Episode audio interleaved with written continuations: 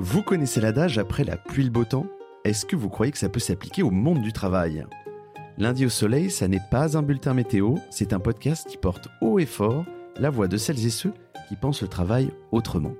Je me présente, je suis Tim Levert, cofondateur et associé de matribu.io, cabinet de conseil en marque employeur et expérience talent. Tous les lundis, je reçois une personne qui a osé tenter de nouvelles méthodes, de nouvelles façons de travailler, mais également des personnes qui imaginent le travail de demain et ils viennent le partager avec vous. Alors de quoi l'avenir du travail sera-t-il fait? Vous le saurez en écoutant le podcast. Je suis Tim Levert et lundi au soleil, c'est une chose qu'on aura, je vous le garantis. Bonne écoute Bienvenue dans ce nouvel épisode du lundi au soleil. Dans cet épisode, j'accueille Yann Roland. Alors attention, hein, je vais essayer de ne pas faire de faute. Ancien président du CETI, président du fonds de dotation de Superbloom, on va en parler dans deux minutes, et président de De facto, le premier réseau de fondations actionnaires de France. Salut Yann, comment vas-tu? Bonjour, bonjour Tim, je vais très bien. Je suis très heureux d'essayer de, répondre à tes questions et de d'essayer de convaincre un maximum de tes auditeurs à cette philosophie. Alors, tu l'as, on l'a dit, je te l'ai dit un peu en amont, euh, l'épisode il est, il est, assez touffu. J'ai beaucoup beaucoup de questions et j'attends beaucoup de cet épisode. Euh, pourquoi tu es là aujourd'hui? Moi j'aime toujours un peu situer pour les, les auditeurs et les auditrices. Aujourd'hui on va parler de fondation d'entreprise et de fondation actionnaire ou comment on peut concilier capitalisme et altruisme. Moi, il y, a, il y a un peu de ça là-dedans. Euh, je trouve que la mission est lourde, mais... Un peu beaucoup, c'est ça. C'est ça le sujet. Bah écoute, en tout cas, je pense qu'on va se régaler.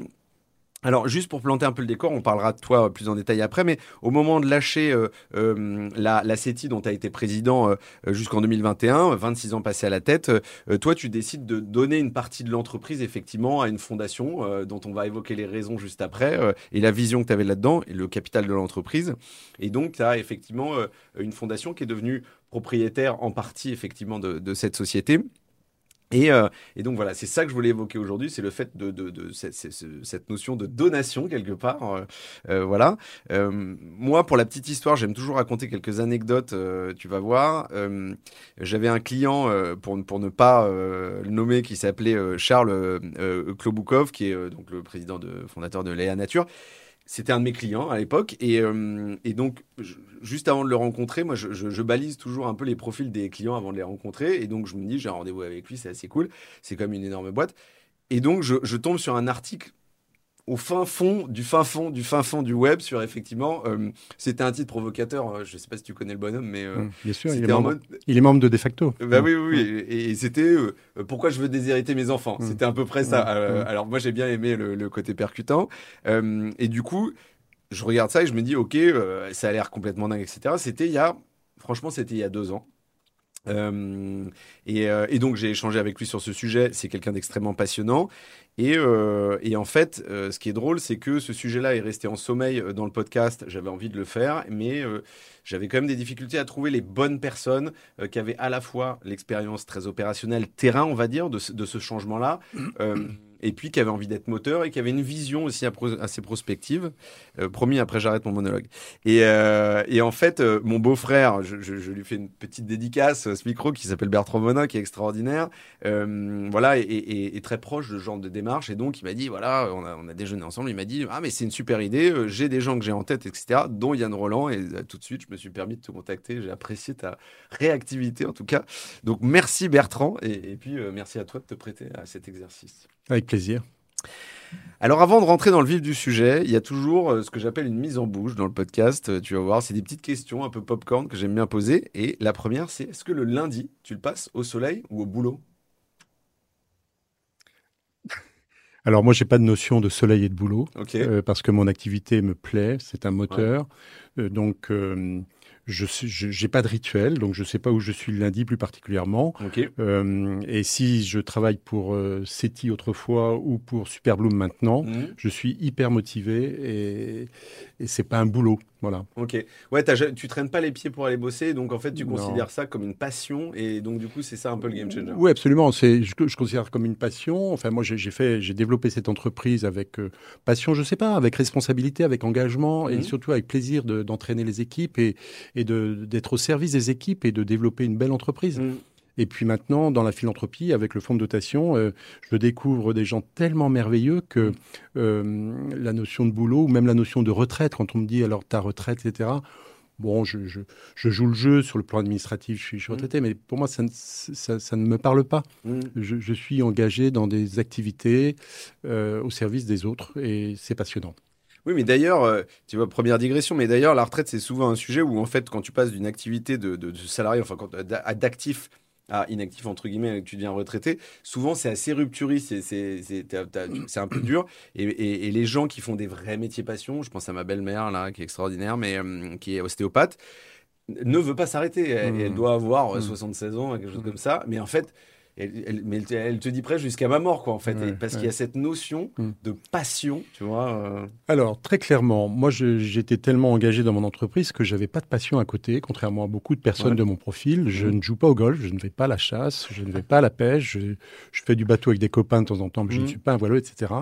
Euh, et, l'entreprise euh, accaparait toute mon énergie avec ma famille à côté. J'ai quatre enfants.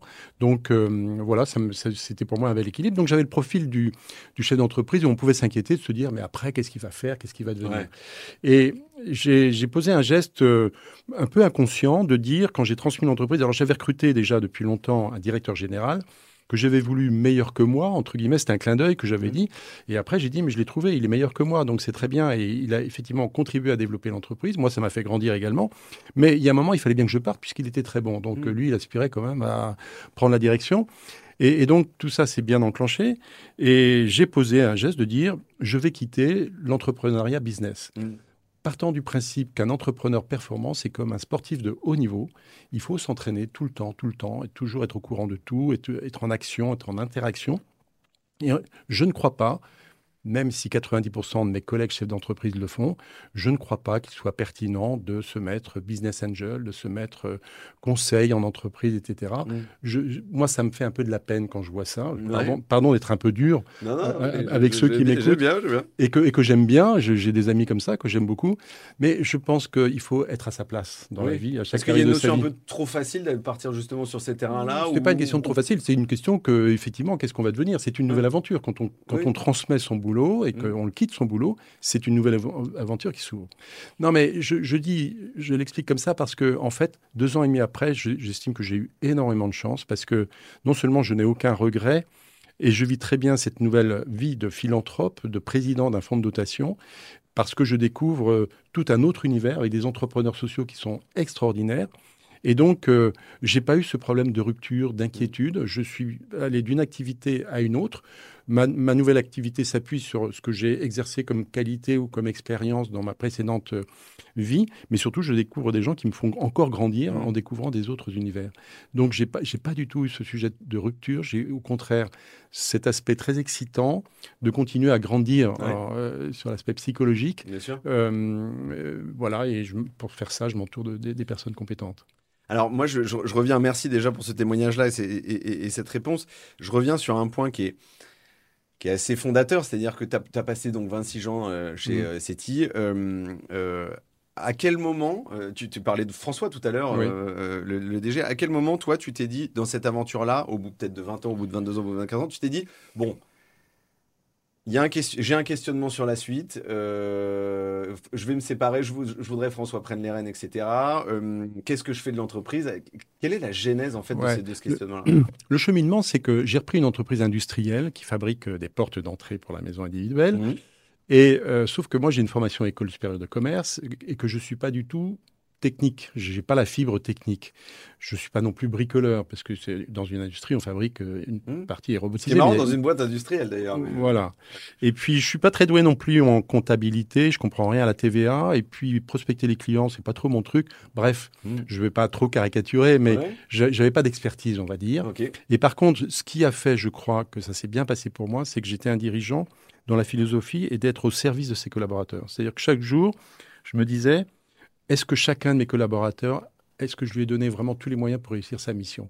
Et cette philosophie-là fait crée un climat de confiance, un climat de, boost en fait au niveau de chacun des collaborateurs. Mm. Plusieurs m'ont dit Yann, je te remercie pour la confiance que tu m'as donnée. Mm. Moi, je leur répondais écoute, je te remercie pour le boulot que tu as fait parce que j'aurais été incapable de le faire. Voilà, c'est comme ça que c'est développé. Et sauf que l'entreprise s'est beaucoup développée puisque quand je l'ai reprise on était 90 salariés et quand je l'ai transmise, on était 1500. À l'origine, on avait une petite usine et à la fin, on avait sept usines qui, sont très performantes. Et donc, l'entreprise est devenue très techno au niveau des produits, mais aussi au niveau des process, et, au niveau du numérique, etc. Et, je sentais que ça commençait à me dépasser un peu. Il fallait que je m'entoure de personnes compétentes. Et c'est pour ça que tout à l'heure je disais. disais plus intelligente. C'est pour ça que je, l'ai dit sous forme de clin d'œil. Je veux recruter quelqu'un qui soit plus performant que moi. Et après, six mois après, je disais, je l'ai trouvé, etc. Après, il y a des gens qui m'entourent qui m'ont dit arrête de dire ça parce que tu as d'autres qualités qu'il n'a pas faites. C'est assez amusant. Oui, mais il y a aussi une question d'humilité là-dedans. Ouais, ouais, mais alors, ce qui est assez amusant, c'est qu'il y a, y a une question d'humilité, mais en fait, moi, j'ai grandi avec l'entreprise qui a grandi. Mm. Et, et j'en ai, entre guillemets, bien profité. C'était très agréable d'être le président d'une entreprise qui, qui, se développe très bien, que je n'aurais sans doute pas su faire sans les personnes qui m'ont que, j'ai recrutées. Voilà, voilà. voilà. Et donc après, le, la transmission est, est, devenue un peu naturelle. Et comme je disais tout à l'heure, à partir du moment où vous avez quelqu'un de compétent en numéro 2, bah, il faut lui laisser la place à un moment donné. Mmh. Voilà. Et là, tu t'es dit, euh, euh, en fait, il y a, y, y a, Alors, je fais un petit pas de côté juste avant de, de, de, rentrer dans le détail, mais euh, la fondation actionnaire, moi j'aime bien la définition de, Virginie Segers, que tu connais très bien, qui est la cofondatrice de mm. Profil, euh, euh, avec qui tu travailles d'ailleurs main dans la main, hein, très clairement. Hein. Elle dit voilà, une fondation actionnaire, elle permet à une entreprise de mener des actions d'intérêt général euh, dans le cadre d'un projet philanthropique. Je trouve que ce mot est absolument fondateur et de porter des valeurs plus humanistes que de simples placements financiers. Mm. Déjà, il y, a un petit, mm. tu vois, il y, a un petit coup de pied dans la formulaire. Je trouve que c'est assez drôle. Comment toi tu le définirais cette notion de fondation actionnaire ou fondation d'entreprise? Alors, c'est tout le sujet sur ce que, pour certains, euh, justement, capitalisme et altruisme pourraient être un oxymore. Mmh. Et, en fait, euh, c'est tout un cheminement, une compréhension, effectivement.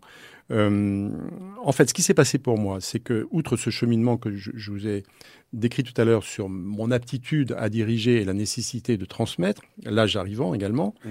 il y a le fait que l'entreprise qui est performante, pour qu'elle soit performante, elle est exigeante. Et si elle est exigeante, il y a des personnes qui sont plus fragiles et qui ne peuvent pas suivre. C'est-à-dire que l'entreprise performante est source d'exclusion. Il se crée un gap à un moment donné et tu, des gens se, retrouvent sur le bas-côté. Oui, c'est quelque chose que j'ai vécu dans, dans, le développement alors, mmh. de l'entreprise. Alors certains vont dire, euh, telle personne, il n'est pas bon, donc je m'en sépare.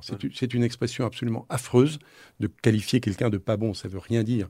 C'est très méprisant et en fait, personne n'est pas bon. Il y a des gens qui ne sont pas à leur place, mais il faut trouver la bonne place. Et puis, il y a aussi les gens qui se sentent pas bien et qui s'excluent d'eux-mêmes. Et puis, il y a mmh. ceux qui n'osent même pas postuler parce qu'on se dit, cette entreprise, je ne pourrai jamais. Donc ça, c'est une, première, une première réflexion qui est qui est quand même importante. Et la deuxième réflexion, c'est que l'entreprise se développant, j'ai bien compris que comme j'ai fait plusieurs LBO, j'ai fait trois LBO, je connaissais la valorisation de l'entreprise, bien sûr, je suivais ça de très près, et l'entreprise valait beaucoup, beaucoup d'argent. Et il y a un moment, au moment où on est dans la perspective de transmettre, tout cet argent, moi j'avais, euh, au moment de la transmission, j'avais encore 50% du capital. Je dis, mais tout cet argent ne me revient pas à moi tout seul. Ça n'a pas mmh. de sens. C'est mmh. indécent. Et, et, la dépossession, euh, c'est presque la dépossession partielle, parce que je ne me suis dépossédé que de 40%. Je n'ai pas tout donné, j'ai donné mmh. que 40%. C'est presque un soulagement. C'est un juste équilibre, qu'on le fait en conscience. C'est son éthique qui parle. Mmh. Et pour ça, j'espère qu'on va pas. Il n'y a pas besoin de, règlement, de réglementation, il n'y a pas besoin de loi. Euh, j'essaye d'en parler autour de moi pour que d'autres chefs d'entreprise ressentent un peu la même chose, ce qui n'est pas le cas actuellement. Hein. Je pense que presque tous les chefs d'entreprise considèrent que l'entreprise euh, leur appartient à eux à 100%. Oui, c'est le fruit d'un travail d'un certain nombre d'années qui récolte euh, à la fin de. Oui, alors voilà, j'ai travaillé beaucoup, j'ai pris des risques, euh, euh, je travaillais même le samedi. c'est moi qui ai eu cette idée, etc. Bon, d'accord, d'accord, mais ça va une certaine limite quand même. L'entreprise, c'est avant tout une collectivité d'hommes et de femmes à l'intérieur de l'entreprise, mais aussi à l'extérieur de l'entreprise. Il y a tout un environnement. Si jamais on peut faire tout ce qu'on fait, c'est parce qu'on bénéficie, dans notre pays en tous les cas, de, de niveau de formation, d'infrastructures routières, de la santé, etc. Et, et, le fait de payer des impôts de façon significative quand on gagne beaucoup d'argent n'est pas suffisant pour se, se, suffire en disant tout cet argent me, me, revient à moi tout seul. En tous les cas, c'est ma philosophie.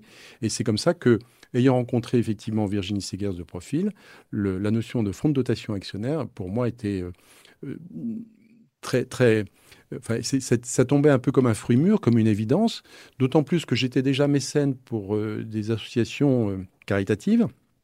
Mais je me, rendais, je, me, je, me, rendais compte, et je peux le confirmer depuis deux ans et demi que j'ai transmis l'entreprise, que, en fait, un chef d'entreprise qui s'intéresse euh, ce qui, qui, qui s'intéresse auprès des associations d'intérêt général qui, qui œuvrent pour euh, des, publics plus fragiles, justement. Et je reviens à la fragilité dont j'ai parlé tout à l'heure.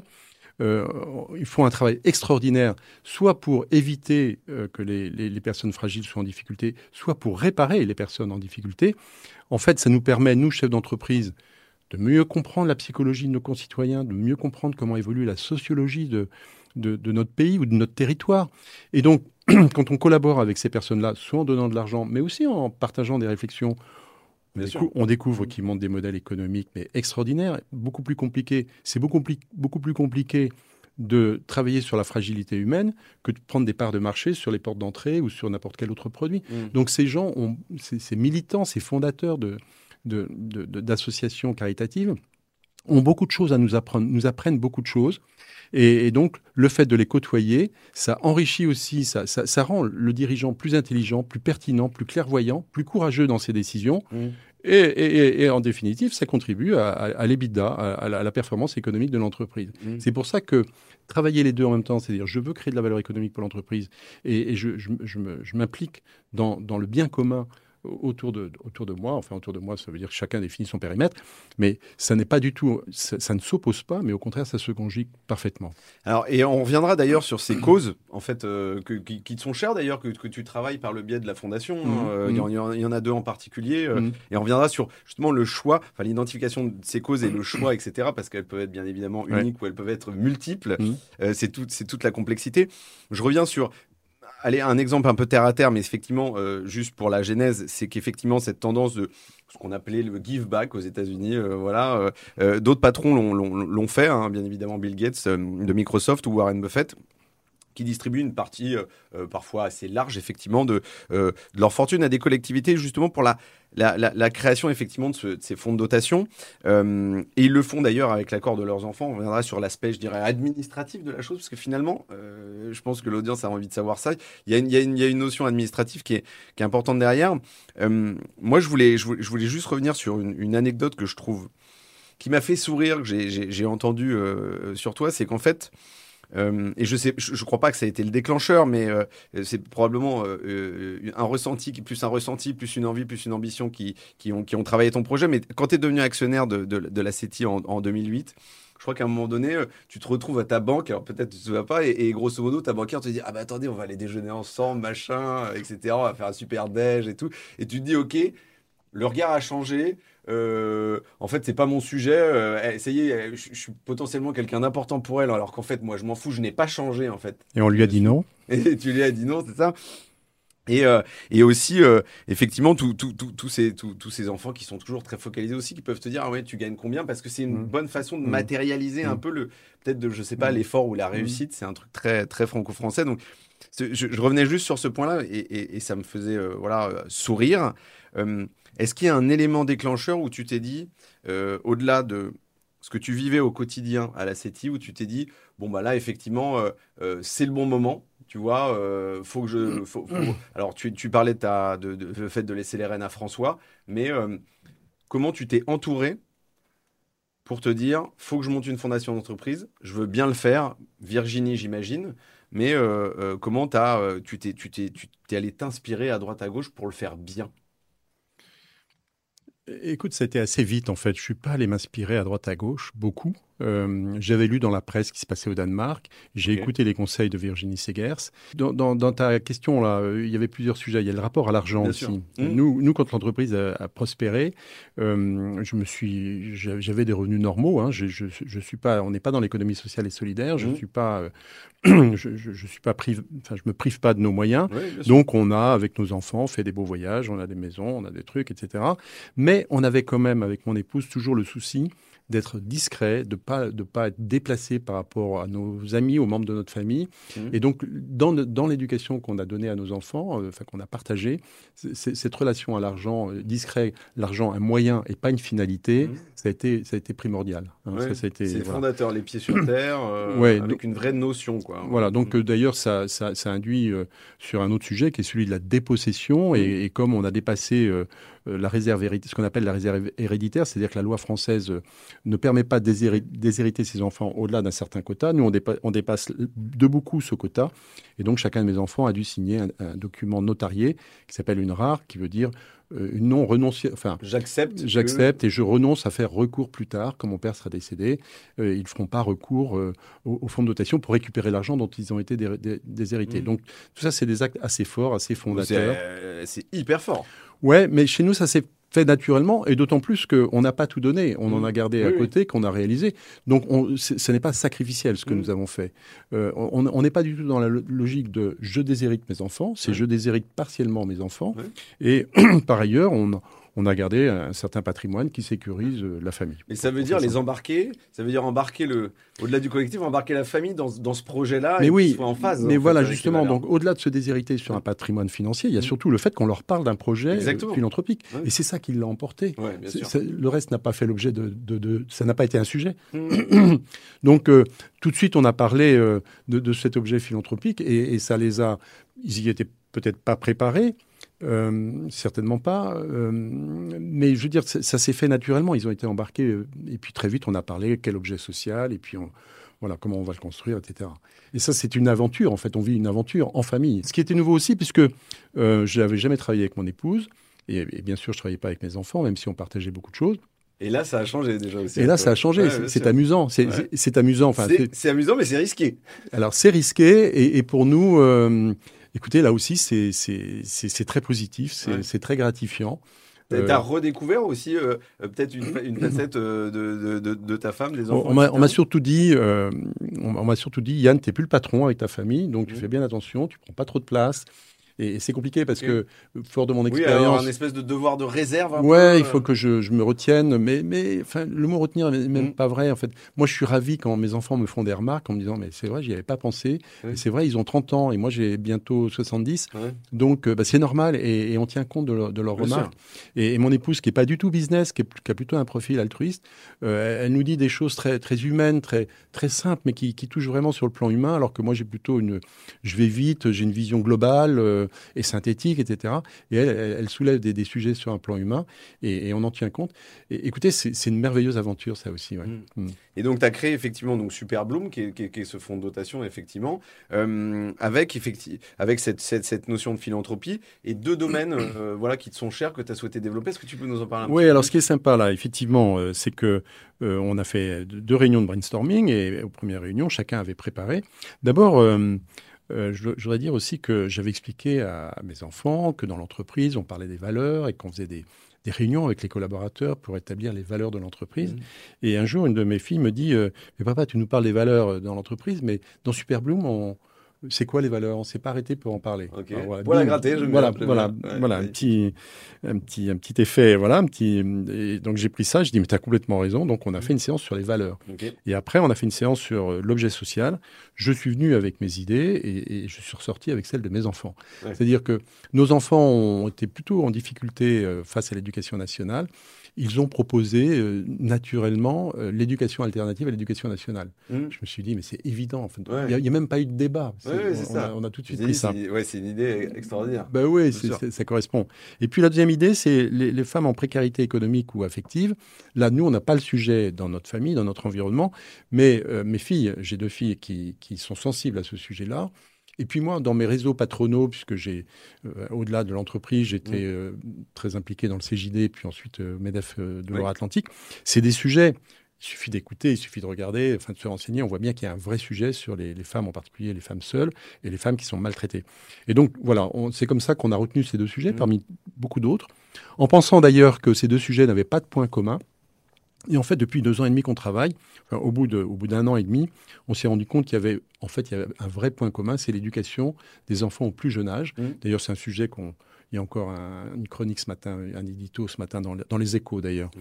euh, où, vraiment ça revient. Euh, je suis content parce que j'ai l'impression que notre intuition nous amène sur un sujet qui est vraiment d'actualité, à dire la, formation aux sciences cognitives c'est bien, mais il faut aussi euh, ce qu'on appelle les soft skills maintenant, c'est-à-dire travailler sur le mmh. fait que Comment on fait pour que nos enfants, et ça se travaille dès le plus jeune âge, le plus jeune âge c'est 3 ans, 3 hein, ans, 3 ans et demi, et après bien sûr jusqu'à 15, 15, 20 ans, comment on les aide à prendre confiance en eux, à savoir communiquer, vivre en collectivité, etc. Et donc les deux sujets sont quand même finalement assez liés. Comment ça, ça, prend corps, euh, comment ça prend vie, euh, ces, hmm. deux terrains de jeu euh, dans, cet aspect philanthropique? là, Compte tenu de mon âge, moi j'étais assez pressé. Et puis j'ai toujours travaillé avec des conseils enfin, très professionnels.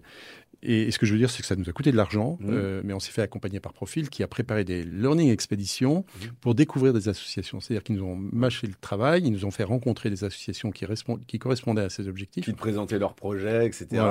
Et on a rencontré des gens extraordinaires en, en Ile-de-France, en Occitanie et en Pays de Loire. Mmh. Et donc, ça nous a fait gagner un temps fou. Ça nous a évité de faire des erreurs. Je crois qu'on n'a pas fait d'erreurs.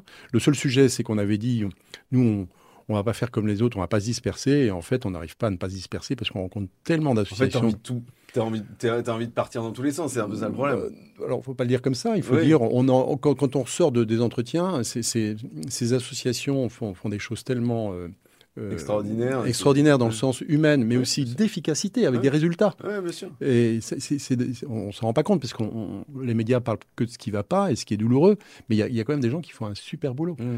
Voilà.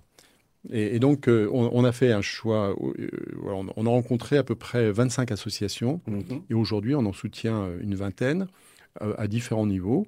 Certaines avec des conventions triennales, c'est-à-dire qu'on les soutient avec un engagement sur trois ans, et d'autres sur des soutiens one, shot sur l'année. Mhm. Et on verra comment on va faire évoluer ça. on n'est pas stabilisé encore sur je vous ai dit, on, fait évoluer notre objet social sur l'éducation au plus jeune âge. On va sans doute se concentrer plus particulièrement sur notre département de Loire-Atlantique, autour de Nantes et Saint-Nazaire avec quelques exceptions, mmh. parce qu'on a des engagements sur, dans la région de Toulouse, par exemple, qui sont merveilleux. Donc, euh, on, va, on va, voilà, voilà comment on va évoluer. On n'est pas stabilisé encore parce qu'on mmh. que on découvre que sur, sur, sur, ces deux sujets, euh, le projet, il s'affine petit à petit aussi Ouais, d'abord, on, se rend compte qu'on est un peu prétentieux parce que ces sujets, on les connaît pas bien, c'est vachement compliqué. Mmh. Euh, par exemple, sur l'éducation, nous, on n'est pas du tout anti-éducation nationale. On fait pas la morale. L'idée, c'est pas de, pas de confronter les deux, c'est non, voilà, voilà, exactement. Mmh. L'éducation nationale, ils font, ce qu'ils peuvent. Mmh. Au ministère, ils sont bien embêtés, ils changent de ministre souvent, ils essayent des réformes, ça marche pas, c'est compliqué. Et, en fait, on sait qu'au cœur du système, c'est difficile. Mmh. Les enseignants, ils font ce qu'ils peuvent. C'est vachement difficile d'être enseignant aujourd'hui. Mmh. Ils essayent de prendre des positions et puis ça marche, ça marche pas, etc. Donc nous, on n'est pas du tout en, opposition, au contraire. Mais on soutient les associations qui apportent des compléments euh, à l'éducation nationale. À la fois, alors à l'origine, on se dit c'est pour les enfants. En fait, on se rend compte que c'est aussi pour les enseignants et c'est aussi pour les parents. La parentalité est un sujet très important par rapport euh, à l'avenir de nos enfants. Hmm. Euh, je reviens sur un, sur un sujet, mais qui est euh, euh, dans le désordre, on va dire. ce modèle de, de, de, fondation, finalement, c'est quand même assez rare en France. alors toi, je pense que hmm. tu baignes, tu n'as hmm. peut-être pas cette vision-là parce que tu baignes avec un réseau autour de toi qui te paraît touffu, mais je crois que les, les, pays scandinaves, notamment le Danemark, en parlais tout à l'heure, étaient beaucoup plus avancés. Tu me parlais avant de commencer de l'Allemagne aussi. Qu'est-ce qui fait que ce modèle-là arrive aussi tard finalement en France et soit aussi peu répandu ou en tout cas on n'en parle pas tant que ça. C'est la, la, vraie question. Euh, depuis deux ans, je me rends disponible. J'ai un plaidoyer pour essayer de convaincre mes mmh. collègues chefs d'entreprise, sans attendre la transmission d'ailleurs, parce qu'on peut se déposséder partiellement, même quand on a 40 ans, quand on mmh. a 50 ans. Euh, J'essaie de les convaincre. Euh, C'est un vrai travail de, de, pèlerin. J'essaye de semer, mais pour l'instant, j'ai pas, j'ai pas beaucoup de succès, si je puis dire. Mais mmh. c'est normal parce que c'est pas une décision qu'on prend à la légère. Il faut que ça corresponde à la bonne temporalité par rapport à sa propre vie et la vie de l'entreprise. Euh, mais effectivement, je constate qu'en France, euh, les chefs d'entreprise, dans leur très grande majorité, considèrent que euh, l'entreprise s'est développée grâce à eux et, et que tout cet argent, ce million ou ces 10 millions ou ces 100 millions ou mmh. ces 500 millions mmh. leur, reviennent, leur appartiennent. Mmh.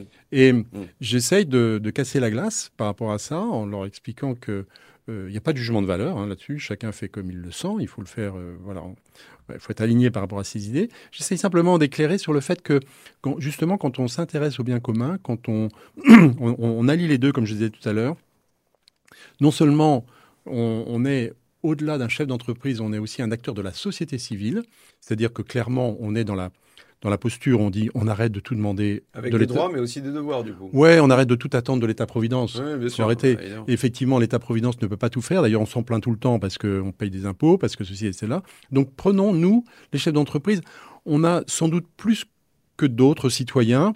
D'abord, on a en général plus d'argent, on a des réseaux, et puis on a été confronté à des problèmes complexes qu'on a su résoudre. Mmh. Et tous ces sujets d'humanité, de, fragilité, euh, sont, sont, des sujets complexes et il faut voilà. Et donc prendre une part, euh, non seulement c'est, ça fait grandir, non seulement ça, ça, ça, ça crée du, bonheur, du bien-être, mmh. mais, mais en plus, euh, comme je disais tout à l'heure, je pense que c'est cohérent par rapport à, la dynamique de l'entreprise. Mmh. Alors, je voudrais, je voudrais préciser que il y a les fondations dans les entreprises et il y a les fonds de dotation actionnaire. Une fondation, c'est une entreprise qui, ou un chef d'entreprise qui décide de, mettre une enveloppe d'argent avec un système de défiscalisation au service du bien commun. Euh, la fondation actionnaire, c'est différent. Le, le, fonds de dotation va recevoir des dividendes parce qu'il est actionnaire de l'entreprise, mais il n'aura des ressources que si l'entreprise est performante. Donc en fait, c'est là où euh, cette recherche de, cette possibilité d'agir euh, pour le bien commun est, liée complètement à la performance économique. Et, c'est là où on n'est pas dans une relation verticale de subordination de la personne fortunée qui fait gentiment un don, mmh. on est dans une relation que il faut que l'entreprise marche bien pour aussi avoir sa contribution. Associé, voilà. Et ce qui est magique, c'est que du coup les salariés je peux vous dire et témoigner dans mon entreprise, dans, enfin, c'est plus mon entreprise, mais dans celle qui était mon entreprise, je peux, je peux vous dire, et je suis venu témoigner, je suis venu rendre compte de notre action euh, il y a un mois auprès de l'ensemble des salariés euh, de, l'entreprise. Quand ils savent que le, fruit de leur travail, qui va se traduire par des dividendes, et qu'ils savent que ces dividendes vont servir au bien commun, mmh. ils sont autrement plus motivés que quand ils savent que cet argent va servir à des investisseurs financiers mmh. ou même à une famille qui garde tout pour elle. Mmh. Mais d'ailleurs, alors bon, ça c'est un sujet spécifique, mais qui est un exo-sujet, mais qui est important là-dedans. C'est le, le, en France, on a toujours opposé. Je discutais assez récemment avec un patron de boîte qui me dit non, non, mais les dividendes, c'est fait pour les patrons, les, et, les, et les, salariés, euh, ils ont leur salaire en fait, et c'est comme ça, et point barre en fait. Euh. et, je dis, c'est une vision hyper manichéenne, et puis potentiellement à l'ancienne, parce que. Mm.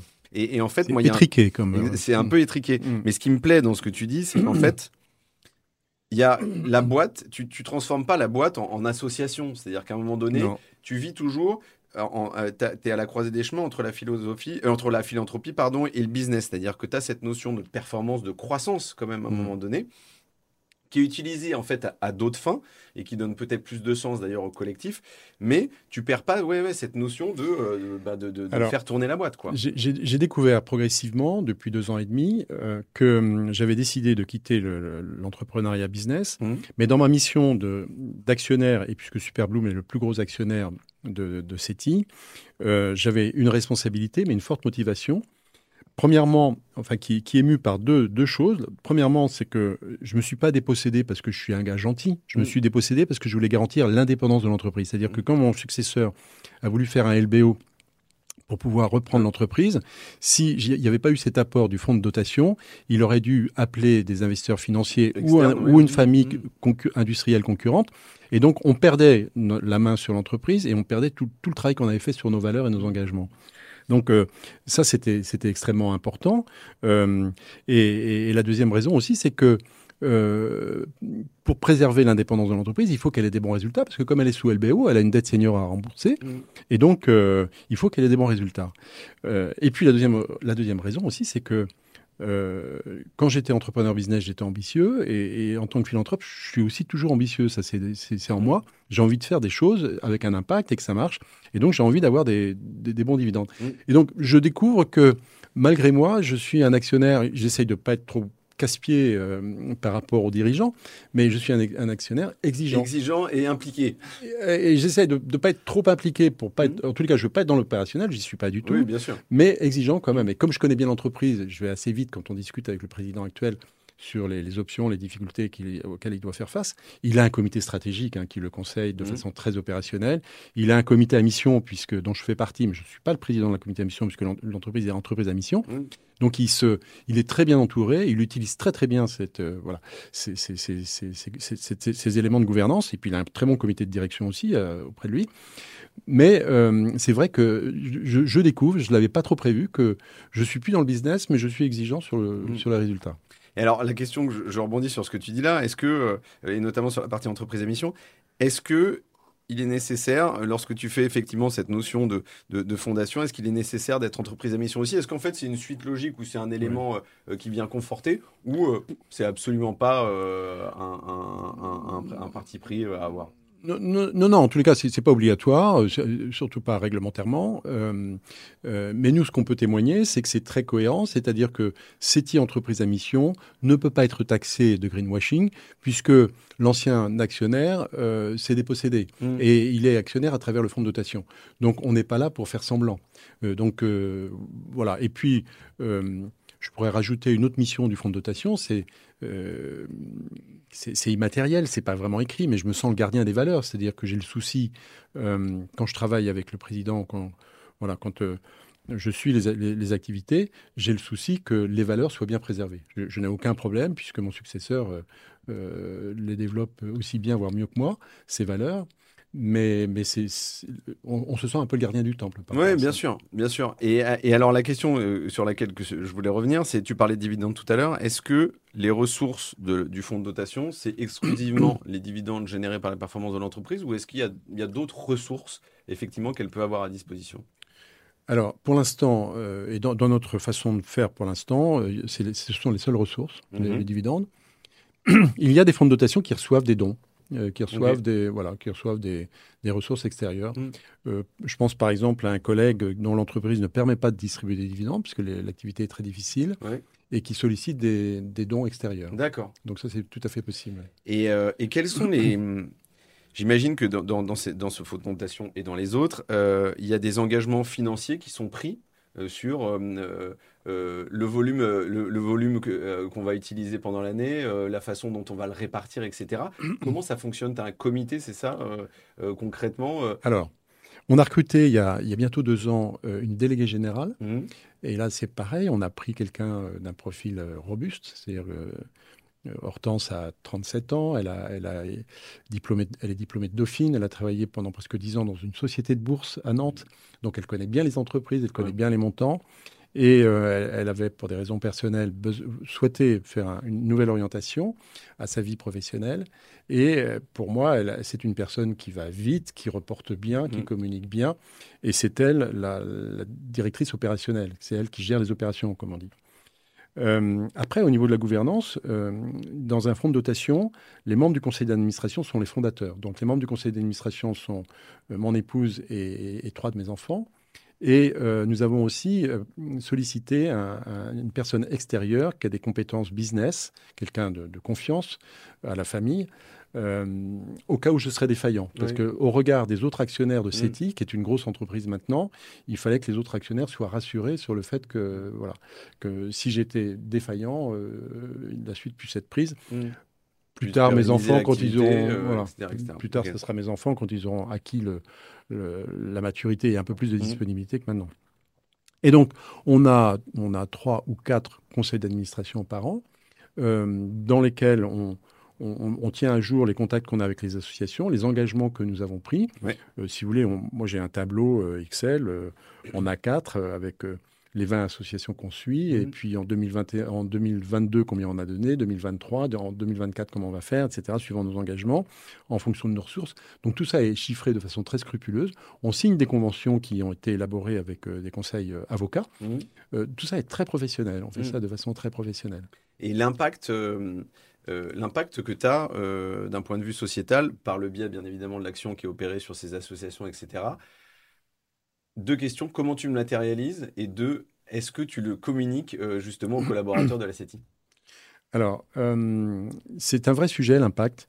Et en réalité, euh, beaucoup de fonds de dotation, beaucoup plus élaborés que le nôtre, comme les, fonds de dotation de, L'Oréal ou, ou de, de, Pinot, enfin Kering, etc., mmh. travaillent sur l'impact, etc.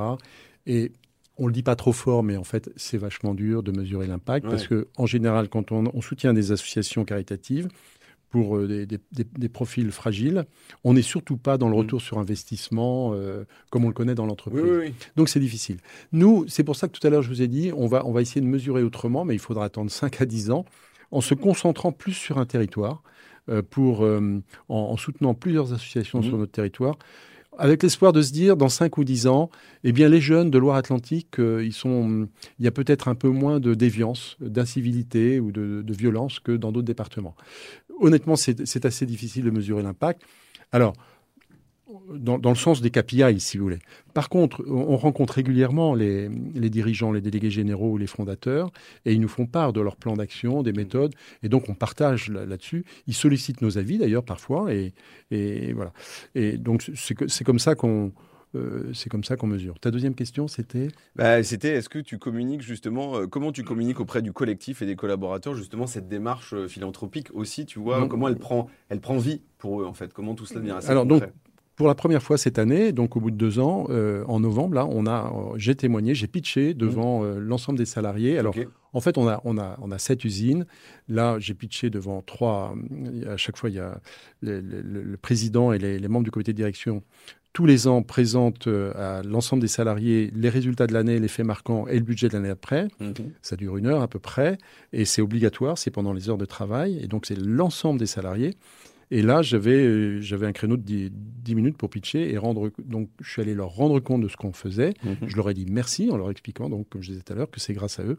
Euh, et, ce qu'on faisait, ce qu'on faisait de l'argent. D'accord, ok. Donc il y, a quand même une transparence de l'information. Et, et, ça, pareil. Alors je pense que je connais la réponse en te posant cette question qui, qui peut paraître un peu saugrenue, mais est-ce que du coup, il y a un moyen de mesurer l'impact que ça a sur l'état d'esprit euh, des collaborateurs, le, bah, mindset, bah non, non, non. peut-être d'ailleurs la performance, l'épanouissement. Alors on peut pas le lire sur euh, le compte de résultats ni sur le bilan, c'est clair. Moi j'ai toujours pensé qu'on on est, vous savez, on, a pris des engagements en développement durable puis RSE euh, depuis longtemps chez CETI et j'étais incapable de, dire combien ça, faisait, ça, améliorait de points d'EBITDA, mmh. de, de résultats d'exploitation. Euh, mais j'en suis convaincu, parce qu'on crée une adhésion. 95-98% de nos collaborateurs, des salariés de l'entreprise, mm. bien sûr, soutiennent implicitement et sont, sont, favorables et sont motivés, comme je disais tout à l'heure, pour mm. travailler dans des conditions comme ça. Euh, là, quand on a, on a, fait cette réunion, il y avait euh, une fois 150 personnes et deux fois 350 personnes. après, quand on partage un pot et qu'on discute, on voit bien dans le sourire, dans le regard, dans la considération qui est portée, alors que dans d'autres entreprises, je, ne serais qu'un patron, un mmh. patron qui s'en met plein les poches. Là, j'ai pas du tout ce sentiment-là. Mmh. Il, y a, une confiance et, une envie d'avancer. Euh, ils se sentent sur un parcours qui, qui épanouit et qui les fait grandir aussi. Oui, parce qu'on ne parle pas forcément de gouvernance, là, pour le coup. C'est-à-dire, euh, moi, je suis beaucoup dans les gouvernances où tu as des, structures pyramidales, etc. Là, on parle juste de, de, projet. Et donc, comment tu te positionnes dans le projet par rapport au reste du collectif? Et donc, oui, il y a cette notion, effectivement, qui est moins euh, patriarcale, on va dire. voilà. Oui, oui c'est sûr qu'on n'est pas une entreprise paternaliste. Mm. on n'est on pas euh, dans une entreprise sociale. On est dans une entreprise responsable mm. et qui explique qu'au-delà de l'économique, on, agit pour le bien commun.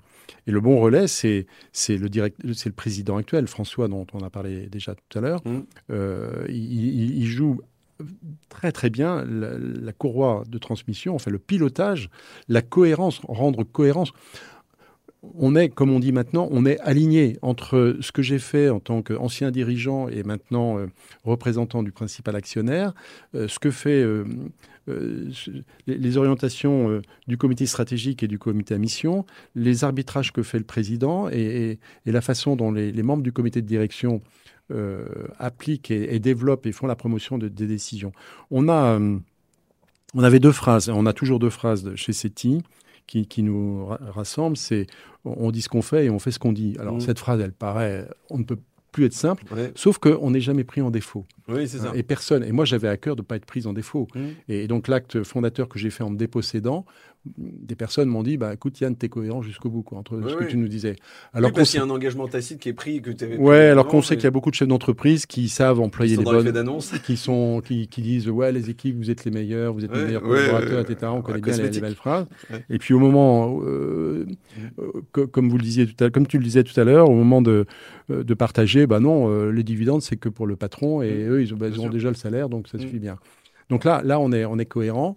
Euh, et puis l'autre, l'autre slogan, si, si, on peut dire, enfin c'est pas un slogan, mais c'était devenu un peu naturel, c'est dire que chez CETI, on est, on, nous sommes des gens ordinaires qui ensemble faisons des choses extraordinaires. Mmh. Et effectivement, on n'a pas, euh, dans, tout ce monde, dans toute cette évolution, on n'a pas des superstars qui, sortent du lot.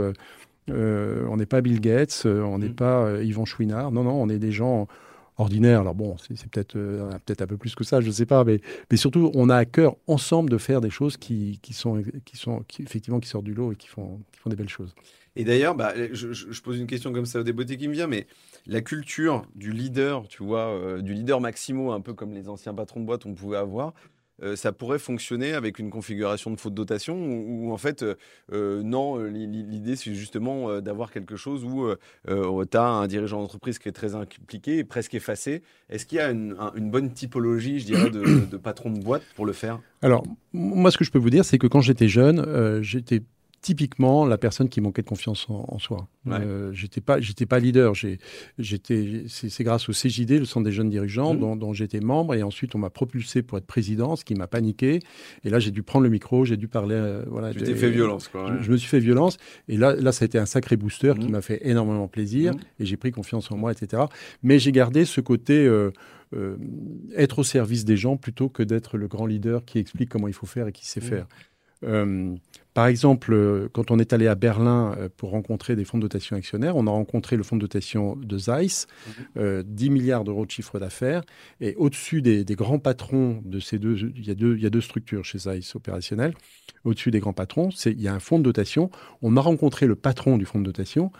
C'est un monsieur qui n'avait pas beaucoup de charisme quand il parlait. Il n'avait pas une grande, une grande facilité d'évolution. Pourquoi il était là? Parce qu'il avait une grande compétence dans la compréhension technique des sujets traités par Zeiss et euh, surtout, il, était le, garant d'une éthique. Mm.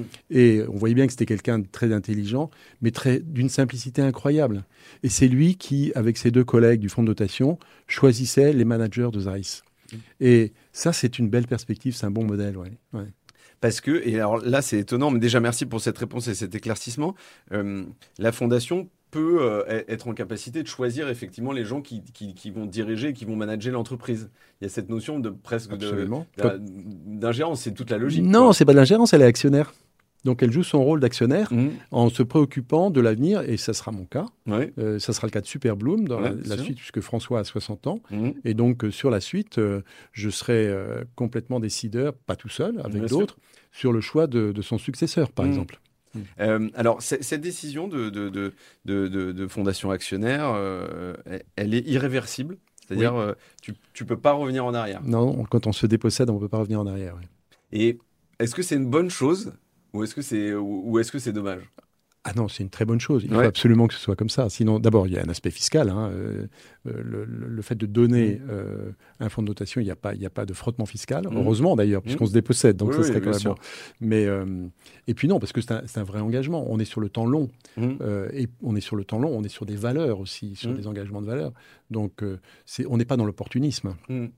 Et, et, là, avec le moi, ce que j'aime bien avec toi, c'est que tu n'es pas en train de le faire. J'aimerais recevoir quelqu'un aussi qui est en train de le faire et quelqu'un qui, qui, qui, on l'a évoqué avant de commencer, qui commence à se mettre dans mmh. une démarche de le faire. Avec ton regard, je dirais pas d'expert, mais pas loin. Euh, mmh. Euh, mmh. Euh, quel est, quel est le truc où tu t'es dit, là, j'ai vraiment essuyé les plâtres Ça, c'était très compliqué finalement. Je m'attendais à quelque chose de plus simple. Quels ont été les points un peu de friction? Ben en fait, il n'y en a pas. Euh, d'abord, il faut savoir que dans les, fonds de dotation, il y a plusieurs structures. Il y, en a une qui est encore plus engageante, qui est le la FRUP, le, fonds de dotation d'utilité publique, mmh. qui est hyper lourde, euh, qui prend un an, voire deux ans à se créer et mmh. qui, euh, qui implique un engagement de l'État. Mm. Il faut un décret pour être en FRUP. C'est le cas des, laboratoires Fabre. Et, à, contrario, le fonds de dotation actionnaire, tel que je l'ai pratiqué, c'est simple et léger. En quelques semaines, on peut créer le fonds de dotation. C'est des statuts qu'on dépose à la préfecture. Mm. Il faut un bon avocat. Il y a quelques bons avocats spécialistes en France. Et, tout ça est assez light. Donc là, il n'y a pas eu de problème. J'ai pas eu de problème, comme je l'ai expliqué, avec mes enfants. J'ai pas eu de problème avec les autres actionnaires. Quand on a, on a, fait le montage, euh, on a sollicité des, actionnaires financiers. Mmh. Certainement que certains n'ont pas voulu venir parce qu'il y avait un fonds de dotation actionnaire, ils ont eu peur sans doute, mais d'autres sont venus, on a quand même pu choisir. Et aujourd'hui, ils se, euh, j'entretiens de très bons rapports avec eux et ils se félicitent de, cet attelage puisque 35% du capital est détenu par Superbloom, mais 33% est détenu par les salariés et 32% est détenu par des investisseurs financiers. Mmh. Non, honnêtement, j'ai pas eu de, j'ai pas eu de cas de figure compliquée. Euh, j'ai pas, j'ai pas eu de sujet. non, il n'y a, pas, il a pas de raison. Alors, c'est pas compliqué. Parce Alors, que y a, sur le papier, ça a l'air quand même. sur le papier, quand tu le dis, ça, euh, expliquer comme ça, non, mais c'est vrai qu'il y, y, a un sujet. Il y a un sujet pour ceux mm. qui sont encore dirigeants de l'entreprise. Tu ne peux pas être président de ton entreprise et président du fonds de dotation. Ok. Voilà. Parce qu'il y a une notion de conflit d'intérêt ou... Euh, ouais, c'est ça. Euh, enfin, ou plutôt, ouais, enfin, plutôt l'État, je crois, les services de l'État considèrent que on ne peut pas être à la fois philanthrope et, business. Mm. Donc, Ce qui est... bon, alors sur la même boîte, pourquoi pas après, Alors après, il faut trouver des, des, façons de contourner ça en mm. mettant des holdings intermédiaires euh, je ne connais pas très bien le sujet parce que je n'ai pas été concerné, mais je mm. sais que mes collègues qui sont encore en poste mm. euh, ont trouvé des solutions. Mm. Euh, et alors, tu t'en parlais un peu rapidement à l'instant. tu as la possibilité, effectivement, dans le cadre de ce fonds de dotation, de, donner une partie aux collaborateurs. ça, c'est que les collaborateurs soient partie prenante, effectivement, dans, enfin, qui, soient au capital de l'entreprise. ça, c'est quelque chose qui, à ton sens, est une condition sine qua non ou c'est un, juste un excellent moteur complémentaire. Écoute, c'est pareil, nous, ça s'est fait naturellement. Dès que j'ai repris en 95 l'entreprise, quand je dis que j'ai repris, c'est un excès de langage, puisqu'à l'époque, les financiers étaient majoritaires, et moi, j'étais minoritaire, et il y a trois cadres qui étaient tout petits actionnaires. Mais mmh. déjà, c'était l'introduction de, l'actionnaire salarié. Et au fil des années, au fil des différents LBO que j'ai réalisés, on est monté à 15 salariés, puis ensuite 180 euh, pour arriver jusqu'à 260 salariés. Mmh. Et quand j'ai transmis il y a deux ans et demi, euh, le nouveau président a décidé de, booster l'actionnariat salarié avec un FCPE. Et aujourd'hui, ils sont 850 salariés actionnaires, c'est-à-dire plus de la moitié des salariés. Euh, donc, ça a été une évolution naturelle chez nous.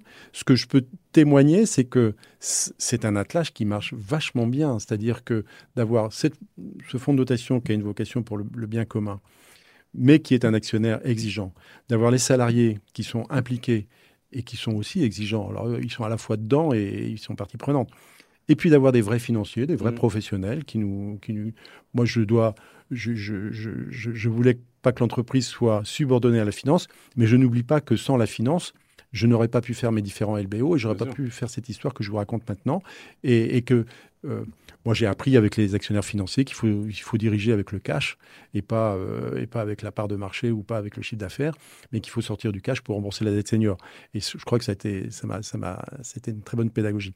Donc voilà, cet attelage tripartite, nous, aujourd'hui, je témoigne que, c'est vraiment, euh, ça contribue à la performance de l'entreprise. Ok, tu peux le faire sans, mais tu as la sensation que toi, ça a joué un rôle absolument clivant et d'accélérateur, effectivement, mais il dans faut la réussite du projet et finalement dans la perf de l'entreprise. Mais il faut avoir cette culture que mm. la performance de l'entreprise, le résultat économique qui en mm. sort, euh, c'est pas un jugement de valeur. Je ne veux pas dire que ça n'appartient pas que, euh, qu'à l'actionnaire, mm. mais je voudrais simplement dire que si jamais on partage, avec des règles et des réglages à mettre en place, mm. si on partage, l'entreprise marche beaucoup mieux. Mm. Je crois qu'aujourd'hui, je suis beaucoup plus riche sur un plan euh, euro, en mm. argent, que si j'avais été comme ces patrons qui voulaient tout garder pour eux et qui auraient tout fait tout seuls.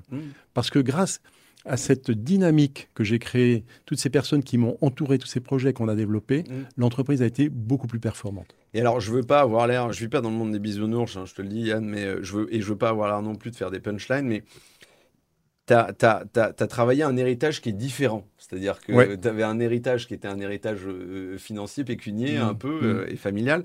Là, tu travailles un héritage qui est beaucoup plus social et sociétal. Et donc, tout à l'heure, tu parlais de richesse. Moi, je pensais même de, de, richesse intellectuelle et puis, euh, mmh. et puis de, un peu de devoir accompli à cette notion-là. Qui, est, qui là, on manque un peu d'humilité en le disant, mais qui vient de booster en disant Putain, ça y est, en fait, je fais quelque chose qui est utile. Quoi. Exactement. voilà. Je suis utile, ouais. Les, jeunes aujourd'hui, moi je crois, hein, euh, dans les nouvelles générations, c'est c'est pas qu'est-ce que je vais faire de ma vie, c'est c'est à quoi je sers dans la vie? Hein, de plus en plus, il me semble entendre ça chez les jeunes. projet d'utilité en fait. Oui. À quoi je vais servir sur mm. la planète quoi? Eh bien là, ça c'est une réponse. Mm. Et, moi je suis plus jeune, mais je, le vis aujourd'hui. À quoi je sers? Mm. euh, Vous savez. Euh,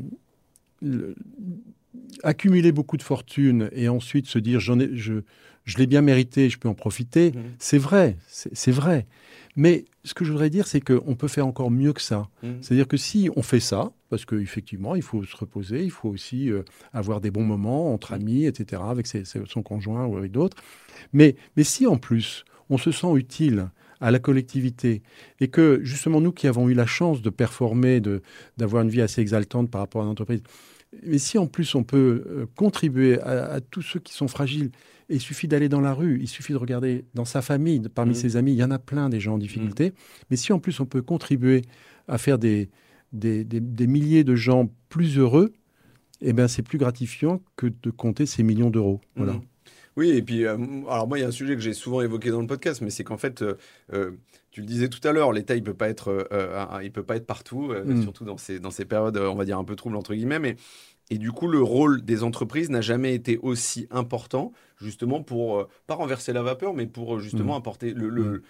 Être encore plus moteur sur ces changements effectivement euh, sociétaux quoi. Alors c'est compliqué hein, parce que il y a des il y a des il y a des institutions ou des, profils qui veulent pas de ça, c'est-à-dire qu'il y en a qui disent les entreprises elles doivent faire leur boulot d'entreprise mmh. et qui viennent pas nous embêter à nous dire comment on va améliorer l'éducation, etc. je pense je pense à certains politiques euh, clairement. Hein, mm. Euh, euh, qu'on peut retrouver dans les collectivités locales, parce que nous, quand on soutient des associations, leurs financeurs sont aussi parfois les collectivités locales ou d'autres services de l'État. c'est un vrai sujet. et moi, je défends le fait que, justement, les, meilleurs, les meilleurs montages pour, pour agir pour le bien commun, c'est le, le, partenariat public-privé. Mm. Parce que le public, bien sûr, ça fait partie des, euh, de son rôle régalien de, de, soutenir les, les, personnes en difficulté. Mais on, on, est allé trop loin dans notre pays sur ce qu'on attend de l'État-providence. c'est trop facile de sans arrêt critiquer l'État. Et quand, il y a quelque chose qui ne va pas, on dit que c'est à l'État de le faire. Donc il faut qu'on en prenne sa part. Et, et, quand je dis il faut qu'on en prenne sa part, ce n'est pas, euh, pas une expression moralisatrice, c'est vachement bien de le faire. quoi. C'est gratifiant de le faire. Euh, et j'ai deux questions qui viennent en tête. Je commence par la première, mais si tu devais refaire, si, aujourd'hui, en 2023, donc deux ans plus tard, tu devais refaire, euh, euh, de repartir de zéro sur ce projet-là, est-ce que tu ferais quelque chose différemment? De la façon dont tu as mené ce projet-là? Non, non, non, non, je suis vraiment très content. Euh, je, suis vraiment très content de. Et je le dis avec beaucoup d'humilité parce que j'en mesurais pas l'impact. Mm. Je, trouve ça vraiment très exaltant. Tu presque sous-évalué quand tu le faisais l'impact. Ah, oui. Tu t'es dit, bon, bon, ok, je fais ça, je suis convaincu de mon truc. Et mais je suis navigué un peu à vue. En, fait, j'ai fait ça en disant, j'ai envie de vivre une, vie, une aventure nouvelle. Ouais, ok. C'est un peu prétentieux, un peu, un peu risqué. Non, je trouve pas. Bon. Bah, il y en a qui veulent tout quitter, qui font le tour du monde en bateau, par exemple. Bah, moi, c'est un peu, c'est un peu, c'est un peu de cet ordre-là, je mmh. crois. Et donc, je ne savais pas, voilà. Et le résultat est plus positif que j'aurais pu imaginer. Mmh. Euh, il y a quelques réglages peut-être que j'aurais fait différemment, mais franchement, pas grand-chose, non. Non, non, non, non, c'est bien. Euh, et est-ce que tu crois que euh, justement le, le, le, gouvernement, dans son rôle un peu obligataire, on va dire, il peut mettre en place des contraintes sur des entreprises justement pour booster ces démarches-là, ou, ou en fait euh, si c'est pas, euh, euh, je dirais, ancré dans mm. la mission de la boîte et dans l'envie de la boîte, dans ces cas-là, ça sert à rien de les forcer, ça marchera pas. Voilà, moi, je, crois que ça sert à rien de forcer, ça marchera mm. pas parce que là il faut. non, moi je, je suis pas, je suis pas du tout favorable à la réglementation dans ce sens-là. Ça, marche bien que, que s'il y a vraiment une, une motivation, une conviction, une vision, une philosophie. Euh, pour, pour le faire. Je ne suis pas favorable à la réglementation, je ne pense pas. Après, il y a, là aussi, il y a quelques réglages à faire sur le plan fiscal. Il y a, il y a quelques sujets sur lesquels je ne suis pas très compétent d'ailleurs, mais euh, il y a des avocats qui regardent ça pour, auprès des services de l'État, d'améliorer certaines, euh, certains aspects qui peuvent être un peu mieux optimisés. Mais quand on fait ce que j'ai fait, on n'est pas sur des sujets fiscaux. Moi, je suis parfois confronté à des gens qui, qui me disent Bon, d'accord, tu as fait ça, c'est bien, mais tu as quand même tiré un avantage fiscal. Mm. Et, je tombe un peu dénu, je dis, je suis désolé, je, je C'était pas le sujet de départ du tout. Peut-être mal exprimé, mais c'est pas du tout le sujet. Et, j'ai pas d'optimisation fiscale, j'ai pas de mm. gain fiscal. Alors, on peut se dire aussi que c'est un sujet de riche parce que effectivement, euh, comme je disais tout à l'heure, c'est pas, je me suis pas, on n'a pas changé notre train de vie, on s'est pas sacrifié. Mm. Mais c'est vrai que on, partage ce gâteau euh, beaucoup trop gros qu'on a reçu, qui, qui, n'a pas trop de sens. Et, et c'est c'est plutôt, comme je vous l'ai dit, un soulagement et c'est plutôt un, bon équilibre, un bien-être. Et euh, on prenait l'exemple du Danemark tout à l'heure. Euh, je crois qu'il y a à peu près 15% de la, la, richesse nationale qui est détenue par des entreprises qui ont des fondations d'actionnaires. Euh, ce qui est. Alors, ça a peut-être un peu évolué, mais, mais, mais, ce qui est quand même assez fort, hein, je veux dire, ce qui est quand même assez costaud comment on peut justement, euh, euh, tu, le disais, c'est un travail de longue haleine. Alors toi, tu le fais effectivement par le, biais de, la structure Il y a Profil qui le fait bien évidemment, euh, mais, mais c'est ce, cette évangélisation. Je me souviens avant de commencer, il me elle est longue l'évangélisation. Enfin, comment tu fais concrètement pour aller évangéliser des boîtes, quoi, pour leur dire, faites-le, mmh. testez-le, mmh, c'est mmh. un carton, quoi. bah, écoutez, je, je, depuis, depuis deux ans et demi, j'ai dû témoigner plus d'une vingtaine de fois devant mmh. des groupes de chefs d'entreprise. Euh, j'ai pas beaucoup de résultats pour l'instant, mais je désespère pas. Mmh. je pense qu'il faut irradier. Euh, il y a des messages qui sont écoutés. Je sais que les nouvelles générations sont un peu plus à l'écoute. Mmh. Euh, il y a quand même un, argument qui peut toucher, c'est les, chefs d'entreprise qui ont développé des PME ou des ETI euh, sur leur territoire qui fonctionnent bien. quand elles se rendent compte que c'est quand même pas facile de, tenir l'entreprise toute seule, même dans une transmission familiale, par exemple, et que le fonds de dotation peut être le garant justement d'une stabilité dans le long terme, mmh. c'est une forme de, patriotisme euh, industriel et économique. Hein, de, euh, en, faisant ce que j'ai fait, moi, je garantis que l'entreprise, euh, je suis le garant que l'entreprise va rester sur son territoire et que les décisions sont prises dans nos usines et pas dans les cocktails parisiens des, mmh. des, fonds d'investissement. donc ça, ça touche quand même un certain mmh. nombre de chefs d'entreprise. Mmh. Voilà, donc il faut du temps. Je crois qu'on est sur un sujet sur lequel il faut du temps. J'ai plutôt confiance quand même qu'au niveau des nouvelles générations, euh, c'est vrai que quand on n'est pas préparé à ça et qu'on a toujours été formaté à optimiser son, gain, euh, en valorisant un maximum l'entreprise et qu'ensuite euh, on passe son temps à, voir comment on peut payer moins d'impôts, c'est pas du tout le même chemin que celui que j'ai fait. Mmh. Même si j'ai été très bien entouré, j'ai fait des Dutreil, j'ai fait tous ces trucs-là. Quand je dis que j'ai fait, en fait, j'ai eu des très bons conseils mmh. qui l'ont fait, qui m'ont dit, qui m'ont expliqué. J'ai dit OK, on a... mais j'ai surtout pas passé beaucoup de temps. C'était mmh. pas ça mon sujet. C'est quand même pas très intéressant de passer du temps. À... C'est pas, ça fait pas grandir que de payer moins d'impôts et de, de, savoir si mon placement va faire 4% ou 2,5%. Mmh. Euh, voilà. Et est-ce que euh, est-ce qu'il y a un bon moment pour le faire euh, dans sa boîte en fait? Tu le disais tout à l'heure, j'imagine que c'est non, mais quel est le bon moment pour le faire? Alors, je ne vais pas répondre comme ça, mais en tout cas, c'est vrai que ça concerne des entreprises qui fonctionnent bien, hmm.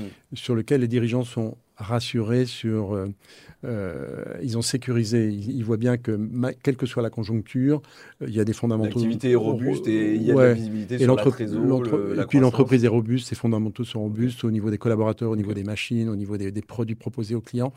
Euh, il, faut ça, effectivement. À l'inverse des entreprises qui, qui, sont en difficulté. Alors, Enfin, et en même temps, euh, les entreprises qui sont en difficulté, elles ne valorisent pas beaucoup, mais ça permet aussi. Euh, euh, moi, j'en connais qui sont au démarrage. Leurs entreprises ne valent pas grand-chose et les fondateurs disent bah, nous, on donne nos actions à un fonds de dotation. Mmh. Donc, c'est une autre démarche. Ils le font jeunes. je connais une entreprise à. Nantes, puisque moi je suis de Nantes, qui a fait ça. Ça s'appelle Fly the Nest. Et, oui, bien sûr. Ouais. Je connais. Bon, bah, très bien. Enfin, ils sont à Nantes et à Paris. Mais... complètement. Et, donc, eux, ils ont décidé, les associés. Super boîte. Ouais, une super boîte. Ils ont décidé de donner. Et donc, ils démarrent, ils n'ont pas de valeur à l'origine. Et mmh. donc, euh, voilà. C'était la question que je me suis posée parce que tu n'as pas de valeur à l'origine. Du coup, comment tu continues En fait, c'est juste comme si tu mettais un statut de départ en disant euh, on va, euh, on, ça fait partie de l'ADN, mais comme il y a, enfin, bah, si tu donnes des titres qui n'ont pas encore de valeur parce que l'entreprise est, jeune, après, bah, si l'entreprise prospère, les titres vont prendre de la valeur, mais qui vont profiter au fonds de mmh. dotation et non pas au fondateur. Et, puis, euh, et puis, ils espèrent que le fonds de dotation va recevoir des dividendes, mmh. euh, Ok, donc c'est possible effectivement de mettre ça en place aussi euh, à, la création de la boîte, la première année, etc. ok. Euh, alors moi, je, je, le dis avec le sourire et, tu, pourras me, tu pourras me bâcher, mais moi, il y a un truc, alors je, le répète depuis 2, 3, 4 épisodes dans Lundi au Soleil, moi, j'ai, je l'entends opter pour la facilité. J'ai pris des gens de start-up, euh, des, des, gens que j'interviewais ou qui étaient dans la tech, etc. Parce qu'en fait, c'était les boîtes les plus faciles qui innovaient avec des leviers machin. ça fait plusieurs fois que j'interviewe des gens qui sont issus du primaire ou du secondaire, tout simplement de l'industrie. Et en fait, il y a un truc qui m'a beaucoup plu aussi, c'était que bah, toi, c'est une boîte industrielle. Et en fait, euh, euh, souvent, euh, moi, quand j'ai des discussions, effectivement, soit avec des auditeurs, soit avec des gens de, mon entourage, ils me disent ouais, voilà, mais dans l'industrie, c'est vachement compliqué, ça bouge moins vite, etc. Et finalement, dans les rencontres que j'ai faites sur les 18 derniers mois, moi, depuis que j'ai revendu ma boîte, eh ben, j'ai trouvé que finalement, c'était plutôt euh, effectivement les boîtes qui étaient euh, en fait qui étaient juste pas visibles euh, sur, sur ce qu'elles faisaient, mais qui finalement était complètement dans l'innovation de gouvernance, tu vois, de mmh. configuration mmh. économique, etc. Est-ce que ça, c'est une idée reçue, tu crois, ou de se dire qu'en fait l'industrie n'est pas innovante sur, ces, sur ce volet-là, ou à quoi c'est dû? Je comprends pas. Oui, moi non plus, je comprends pas. C'est-à-dire que l'industrie a souvent été comparée à Zola, c'est-à-dire les, locaux bruyants, sales, un peu gris, un peu gris, le personnel à qui on met la mmh. pression pour la rentabilité, etc. Mais ça a complètement changé, ça. Ça n'existe pas. Bien sûr. Nous, moi, je, revendique que dans nos entreprises, c'est aussi agréable d'être un opérateur dans nos usines que mmh. d'être un employé dans les bureaux. Mmh. Euh, parce que d'abord, on fait des beaux, des beaux produits, on fait de la belle ouvrage, et puis on a des process industriels qui sont modernes, euh, et donc il y a des flux logistiques qui, sont, qui ont du sens. Quoi. Euh, donc voilà, ça ça, ça, ça a changé. Et l'innovation, nous, elle est... Alors, je ne l'ai pas dit depuis tout à l'heure, mais l'innovation chez nous, elle est dans notre ADN depuis le début, parce que comme on fabriquait à l'origine, après on a, on a fait d'autres produits, mais des portes d'entrée de maisons individuelles, et il fallait qu'elles répondent à des performances thermiques, mmh. des performances de, sécurité. de, sécurité. contre les fractions, et puis euh, esthétique aussi, mmh. un peu coup de cœur. quoi. Et donc on a, on a un designer depuis plus de 20 ans, et on, on innove, et on est très leader sur ce produit-là. Et donc l'innovation était une obligation chez nous, dans, notre, mmh. c'était dans notre moteur de, de, fonctionnement en permanence. Et du coup, ça, cette innovation produit a des teints aussi sur l'innovation sociale. Mmh. On a été labellisé euh, Lucie, qui est un label RSE dès 2009. Voilà. Et puis euh, euh, sur, euh, sur les process industriels également, sur les montages financiers. moi, j'étais un des premiers à faire un LBO secondaire. À l'époque, maintenant, ça se fait naturellement. Mais en 2000, j'ai fait un LBO secondaire. Ça, ça se faisait pas trop. C'était voilà. J'en ai fait un troisième, etc. donc, l'innovation, pour faire effectivement tout ce dont on parle depuis tout à l'heure, il faut avoir en tête cette culture de l'innovation. C'est-à-dire que l'entrepreneur, et en particulier dans l'industrie, toute façon, moi, je pense que s'il n'est pas dans la culture d'innovation, il ne peut pas survivre longtemps. Mmh. Euh, parce que euh, c'est ce qui fait que quand on, se démarque, quand on apporte quelque chose de nouveau ou une façon de faire qui est nouvelle, on prend un coup d'avance. Et, après, avant d'être copié, il faut déjà préparer le coup d'avance d'après, etc. Euh, merci euh, Yann pour, pour toutes ces réponses-là. On attaque la dernière partie et après euh, je te libère. Je sais qu'on a un timing, mais je te dis, je suis un bon gardien du temps normalement. Est-ce que tu as un livre, un film à nous conseiller sur lequel on peut aller chercher effectivement des inspirations Qu'est-ce que tu nous recommanderais? Oui, alors j'ai lu un livre récemment qu'on m'a conseillé, que je vous conseille, qui s'appelle La deuxième montagne. C'est un, un auteur américain qui s'appelle David Brooks. En fait, David Brooks, c'est, je crois, un, journaliste, mais senior et d'une grande, d'un grand média américain, et qui explique que dans notre vie, on peut avoir la première montagne, c'est le fait de, bah, se réaliser, c'est-à-dire que euh, on a une vie affective qui est, plutôt pas mal. On peut, je sais pas, avoir un conjoint, on peut avoir des enfants, on a, fondé une famille. Et puis, on a fait un boulot qui est pas mal aussi. Et puis, on a une maison qui est sympa. Et puis, on a des copains sympas, etc. Voilà, ça, c'est la première montagne. Quand ça se passe bien, quoi, voilà. Mais il peut y avoir une deuxième montagne. Euh, parce qu'une fois qu'on a fait ça, et what else quoi? Et alors on mm. fait quoi avec ça? Euh, Bon, c'est bien, on a coché les cases, on mais peut, on peut se poser la question de pas de montagne derrière aussi. Bon, euh, et, lui il dit que la, deuxième montagne, ben c'est de pas se contenter de, voilà de multiplier les expériences vécues, de d'avoir des bonheurs éphémères d'un voyage, une croisière, euh, d'une partie de golf ou autre. mais justement, pour lui, la deuxième montagne, c'est dans l'engagement. C'est-à-dire que fort de tout ce qu'on a accompli et qui s'est plutôt bien réalisé, eh bien, contribuer à, entraîner d'autres vers euh, une meilleure vie. Euh, voilà. Et cet engagement, il, le conseille. Et, moi, c'est ce que je fais. Alors, c'est marrant parce que j'ai lu ce bouquin il n'y a pas longtemps et je suis en plein dedans. Et c'est pour ça que je vous le conseille parce que je trouve que c'est une bonne philosophie. Mmh. C'est voilà, c'est une bonne philosophie. Et puis, sinon, en ce moment, je suis en train de lire euh, le, livre de Moussa Kamara qui a créé Les Déterminés. Vous savez, ce, ce Malien, cet homme qui est né au Mali, mmh. une famille de huit enfants à Cergy-Pontoise et qui fait des choses extraordinaires. Et ce qui me touche beaucoup, alors j'ai pas fini de lire le bouquin, mais ce qui me touche, c'est que on n'a pas du tout les mêmes origines et il dit des choses euh, exactement euh, que je partage complètement.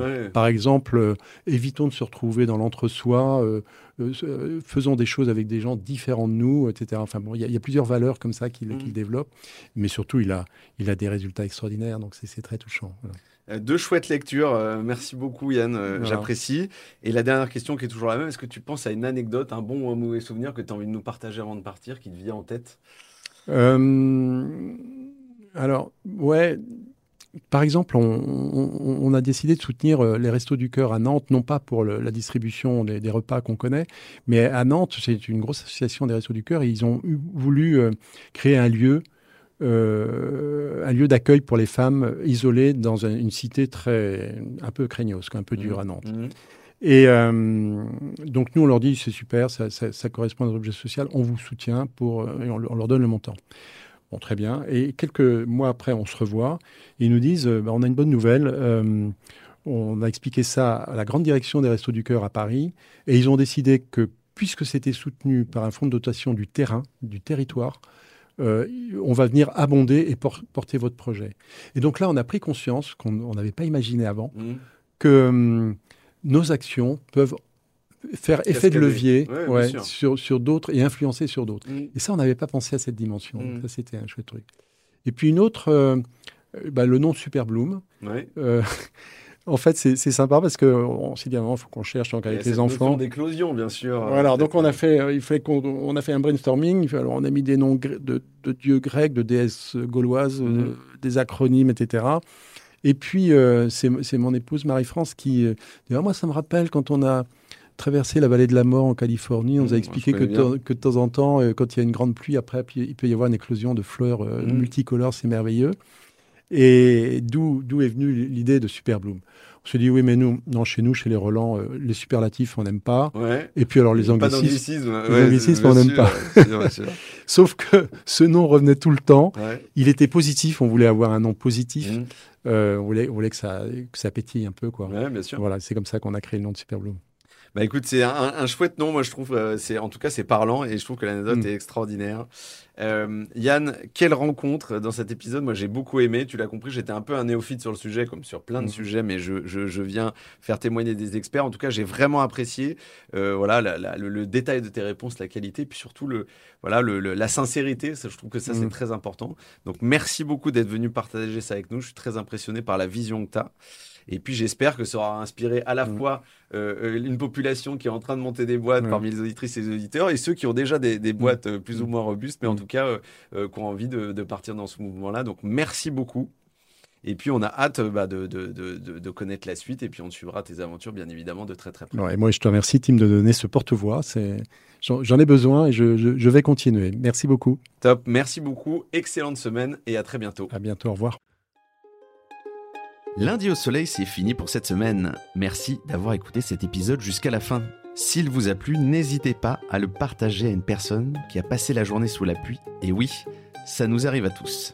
Vous pouvez vous abonner pour ne pas louper les prochaines sorties, ou encore mieux, laisser un avis sur la plateforme d'écoute que vous utilisez.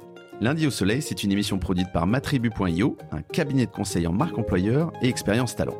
Un grand merci à celles et ceux qui travaillent avec moi de près ou de loin pour rendre ce podcast possible. Et nous, on se retrouve lundi prochain. Bonne semaine